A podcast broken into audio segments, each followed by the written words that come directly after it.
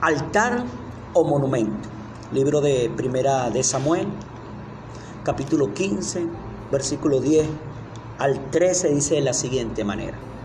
La palabra del Señor vino a Samuel, me arrepiento de haber hecho rey a Saúl, pues se ha apartado de mí.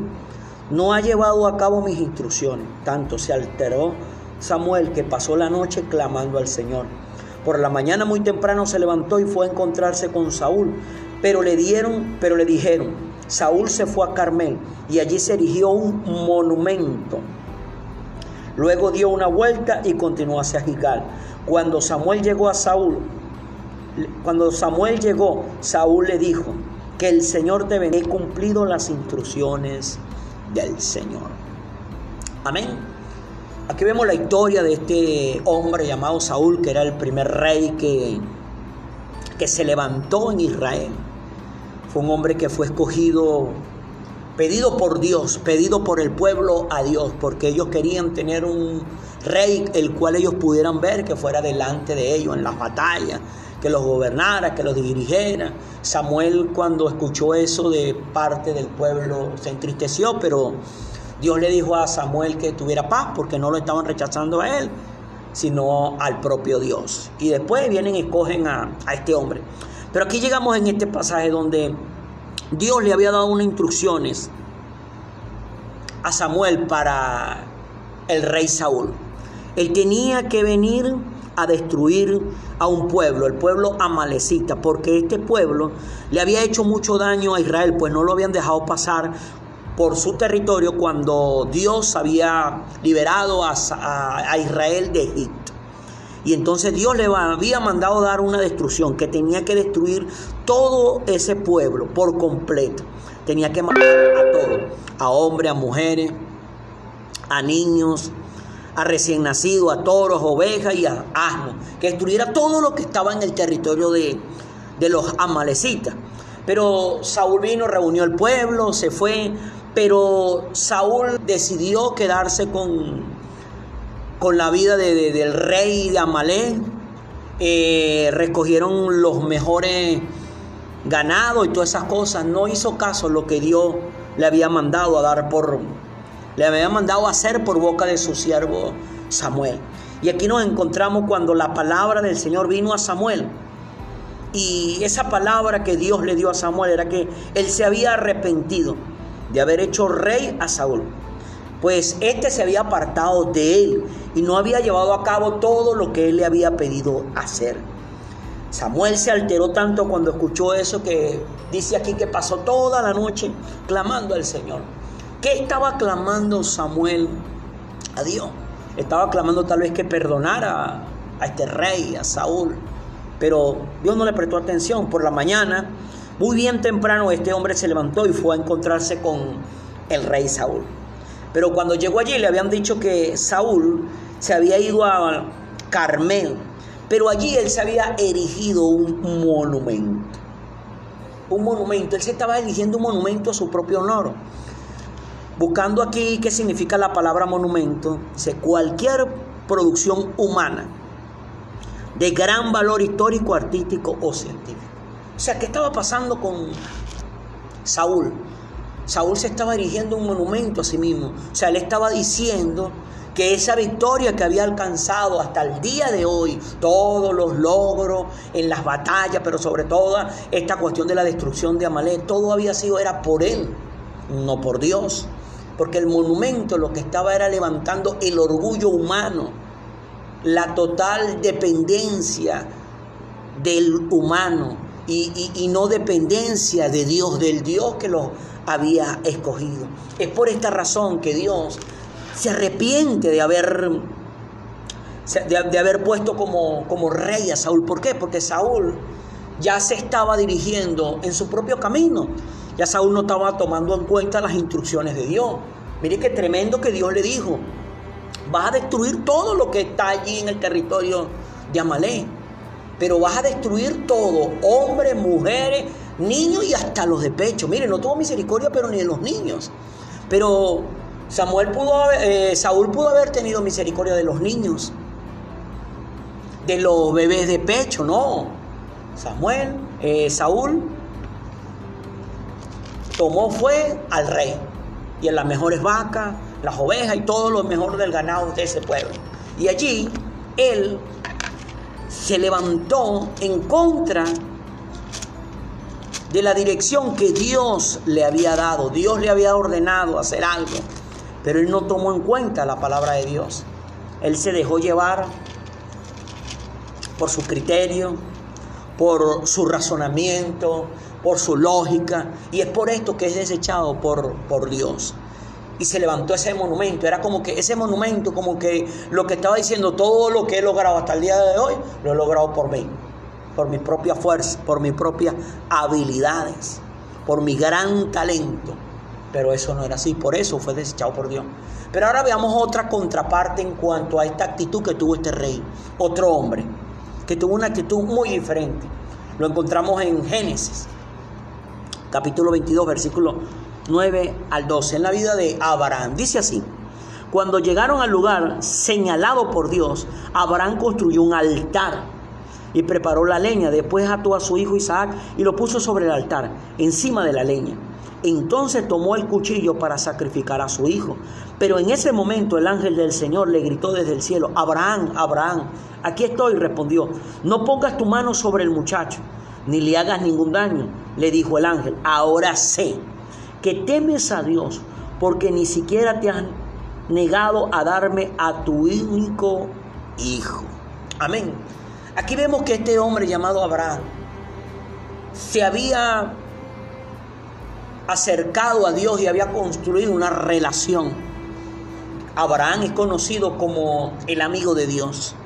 Pero vemos que Dios le había prometido a Abraham que le iba a dar un hijo. Y ese hijo tardó muchos años. Aproximadamente unos 100 años tardó en tenerlo. 25 años más o menos pasó desde que Dios le había prometido que le iba a dar un hijo. Y Abraham lo, lo, lo supo esperar. Pero llega un momento donde Dios para probar a Abraham le pidió que le entregara ese hijo, ese único hijo que, que tenía, el cual amaba, que se lo llevara y se lo ofreciera en holocausto en el monte que le iba a indicar. ¿Qué significaba esto? Ahora tenía que matar aquello por lo cual había esperado por muchísimos años. Desde que Dios le había dado la promesa, aproximadamente unos 25 años. Pero miremos que este hombre, cuando leemos la historia, Abraham, Abraham nunca cuestionó lo que Dios le estaba pidiendo. Abraham no dijo voy a pensarlo. No leemos que Abraham dice, pero Dios, ¿cómo me vas a hacer esto? Después de ponerme a esperar tanto tiempo, ahora me lo pide, me lo quita. ¿Por qué si lo amo? Es mi único hijo. Ya estoy anciano, mi esposa está estéril. O sea, Abraham pudo haber eh, reflexionado, pudo haber eh, eh, razonado muchas cosas, pero no lo hizo. Inmediatamente que Dios le dio la orden, inmediatamente se levantó al día siguiente, temprano, preparó todo y salió. Pero dice que cuando llegaron al lugar señalado por Dios, el lugar que Dios le había dicho, donde él iba a tener que sacrificar a su hijo y presentárselo a Dios como una ofrenda, como un holocausto, sé que Abraham construyó el altar y preparó la leña. Después ató a su hijo Isaac y lo puso sobre el altar encima de la leña. ¿Qué estaría pasando por la mente y por el corazón de Abraham mientras estaba allí preparando ese altar?